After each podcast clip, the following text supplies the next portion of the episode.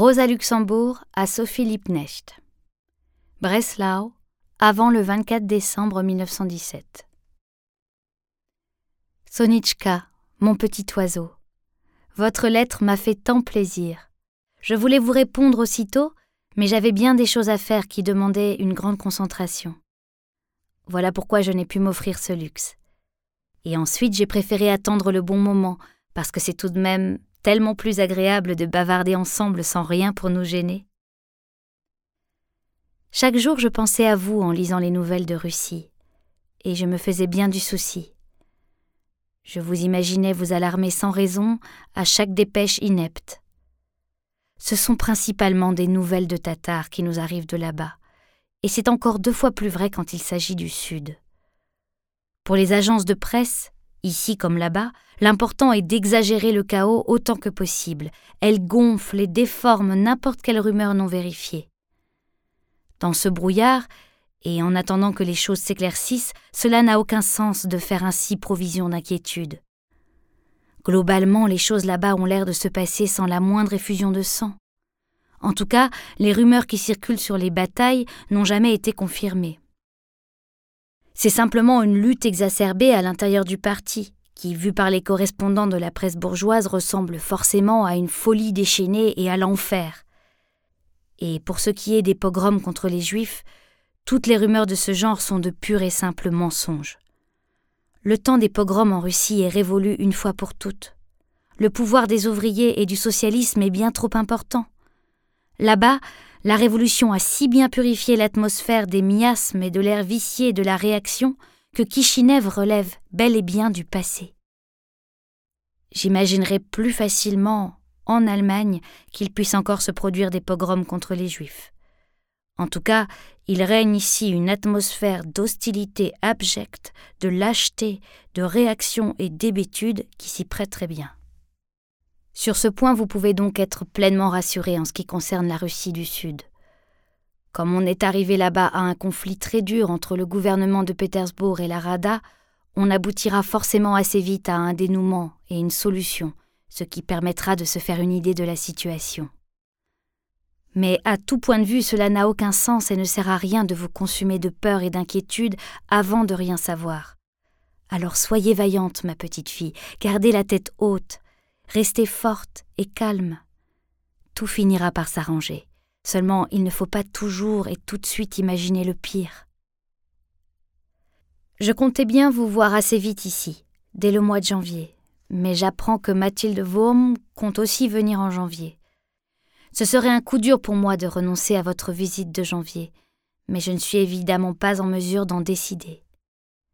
Si vous dites que vous ne pouvez qu'en janvier, alors peut-être que ça ne changera pas et peut-être que Mathilde peut venir en février. En tout cas, je voudrais vite savoir quand je vous verrai. Voilà maintenant un an que Karl est à Lukao. J'y ai souvent pensé ce mois-ci.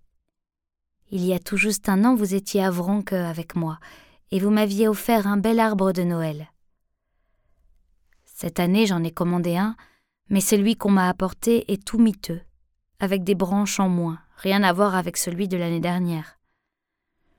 Je me demande comment je vais pouvoir accrocher les huit petites bougies que j'ai dénichées. C'est mon troisième Noël en cabane. Mais ne prenez pas ça au tragique, moi je suis calme et sereine, comme toujours. Hier, je suis restée longtemps éveillée sur mon lit. Ces temps-ci, je n'arrive jamais à m'endormir avant une heure. Mais comme je suis forcée d'aller me coucher à dix heures parce qu'on éteint la lumière, je songe à bien des choses dans l'obscurité. Hier donc, je me disais Comme c'est étrange. Je vis perpétuellement dans une ivresse joyeuse, sans aucune raison. Par exemple, je suis allongée ici dans une cellule sombre, sur un matelas dur comme pierre. Autour de moi, dans le bâtiment, règne l'habituel silence des cimetières. On a l'impression d'être dans un tombeau. Au plafond se projette par la fenêtre la lumière du réverbère qui brûle toute la nuit devant la prison. De temps à autre seulement, on entend le roulement sourd d'un train qui passe au loin ou tout près sous les fenêtres le raclement de gorge de la sentinelle qui fait lentement quelques pas dans ses lourdes bottes pour se décourdir les jambes. Le crissement du sable sous ses pas est si désespéré qu'il fait résonner dans la nuit noire et humide toute la désolation de nos vies sans issue. Et je suis là, seule, immobile, silencieuse, enveloppée dans les épais draps noirs des ténèbres, de l'ennui, de la détention, de l'hiver. Et pourtant, mon cœur bat d'une joie intérieure inconnue, incompréhensible, comme si je marchais sur une prairie en fleurs, sous la lumière éclatante du soleil. Et dans le noir, je souris à la vie, comme si je connaissais un secret magique capable de confondre tout le mal et la tristesse pour les changer en clarté et bonheur. Je cherche une raison à cette joie, et je ne trouve rien. Alors je ne peux m'empêcher de sourire à nouveau, sourire de moi. Je crois que le secret de cette joie n'est autre que la vie elle-même. Si on sait bien la regarder, l'obscurité profonde de la nuit est belle et douce comme du velours, et dans le crissement du sable humide, sous les palans et lourds de la sentinelle, chante aussi une petite chanson, la chanson de la vie, si seulement on sait l'entendre. Dans ces moments, je pense à vous, et je voudrais tant vous transmettre cette clé magique qui permet de sentir toujours et dans n'importe quelle situation ce que la vie a de beau et gai. Pour que vous aussi viviez dans l'ivresse et marchiez comme dans une prairie de toutes les couleurs. Ne croyez pas que je cherche à vous abreuver d'ascétisme ou de joie inventée. Je vous accorde tous les plaisirs des sens, toutes les joies réelles que vous désirez.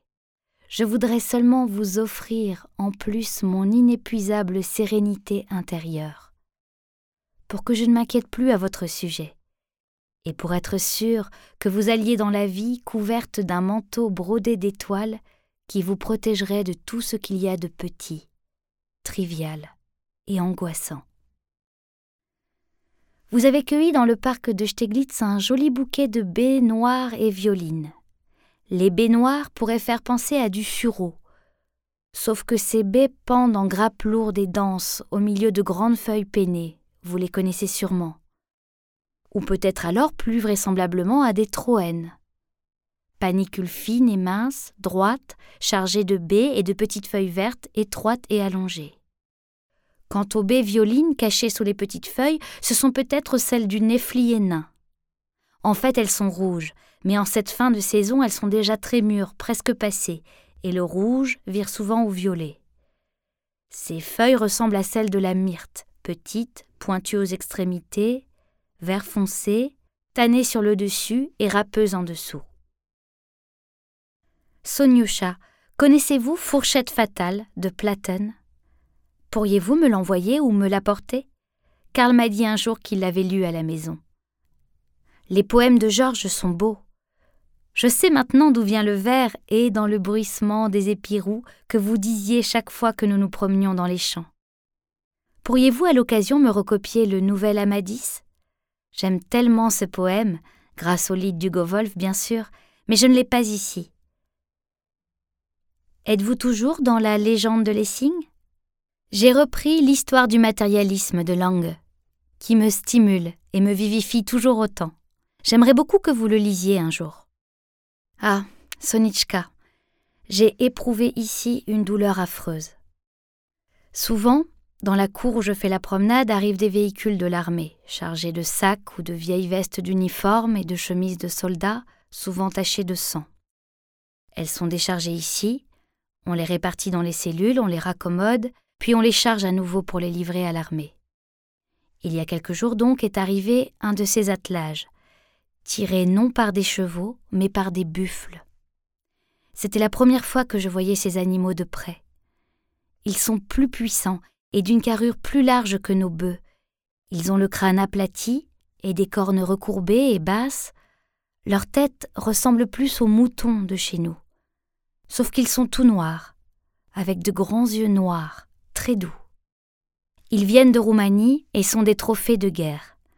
Les soldats qui conduisaient l'attelage racontent qu'il a été très difficile de capturer ces bêtes qui vivaient à l'état sauvage, et plus dur encore de s'en servir pour tirer des fardeaux, elles qui ne connaissaient que la liberté. On les a affreusement battues, jusqu'à ce qu'elles admettent qu'elles avaient perdu la guerre, et que l'expression vae victis valait aussi pour elles. Il y aurait en ce moment une centaine de ces bêtes rien qu'à Breslau. En plus du reste, elles ne reçoivent qu'un peu de fourrage de mauvaise qualité, elles qui n'avaient l'habitude que des pâturages gras de Roumanie. On les exploite sans répit, on les fait tirer toutes sortes de charges, et à ce rythme, elles ont vite fait de mourir. Il y a quelques jours donc, un véhicule chargé de sacs est entré dans la cour. Le chargement était si lourd et montait si haut que les buffles n'arrivaient pas à passer le seuil de la porte cochère. Le soldat qui les conduisait, un type brutal, se mit à les frapper si violemment avec le manche de son fouet que la surveillante indignée lui demanda s'il n'avait pas pitié pour les bêtes. Et nous, les hommes, personne n'a pitié de nous? répondit-il avec un sourire mauvais, et il se remit à frapper encore plus fort. À la fin, les bêtes donnèrent un coup de collier et réussirent à franchir l'obstacle, mais l'une d'elles saignait. Sonichka, la peau du buffle est si épaisse, si résistante, que c'est devenu un proverbe. Et là, elle avait éclaté.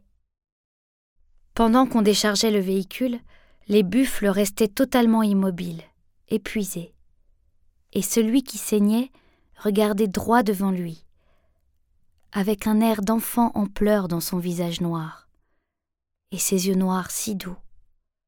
C'était exactement l'expression d'un enfant qu'on a puni durement et qui ne sait pas pourquoi ni comment échapper à la torture et la violence brutale. J'étais devant lui. L'animal me regardait. Des larmes coulaient de mes yeux. C'étaient ses larmes. Il n'est pas possible, même pour un frère chéri, d'être secoué par une douleur plus grande que celle que j'ai éprouvée là, dans mon impuissance devant cette souffrance muette. Qu'ils étaient loin maintenant, inaccessibles et perdus à jamais les beaux pâturages verts et libres de Roumanie, comme le soleil éclairait autrement là-bas, et comme était différent le vent, le chant des oiseaux ou les appels mélodieux du pâtre. Et maintenant, la ville, inconnue, atroce, l'étable suffocante, le chaume pourri, écœurant, mélangé à la paille moisie, et les hommes inconnus, terribles, les coups, le sang qui coule de la blessure fraîche. Ô mon pauvre buffle, mon pauvre frère bien-aimé, nous sommes là tous les deux, aussi impuissants et muets l'un que l'autre. Et notre douleur, notre impuissance, notre nostalgie font de nous un seul être. Pendant ce temps, les prisonniers s'activaient autour du véhicule, déchargeant les lourds sacs et les traînant jusque dans le bâtiment. Quant au soldat, il enfonça les mains dans les poches de son pantalon, se mit à arpenter la cour à grandes enjambées, un sourire aux lèvres, en sifflotant une rengaine qui traîne les rues. Et la guerre passa devant moi dans toute sa splendeur. Écrivez vite. Je vous serre dans mes bras, Sonichka. Votre Rosa. Sonyosha, ma chérie, soyez calme et sereine malgré tout. La vie est ainsi faite, il faut la prendre comme elle est, bravement, la tête haute, et avec le sourire, envers et contre tout. Joyeux Noël, Rosa.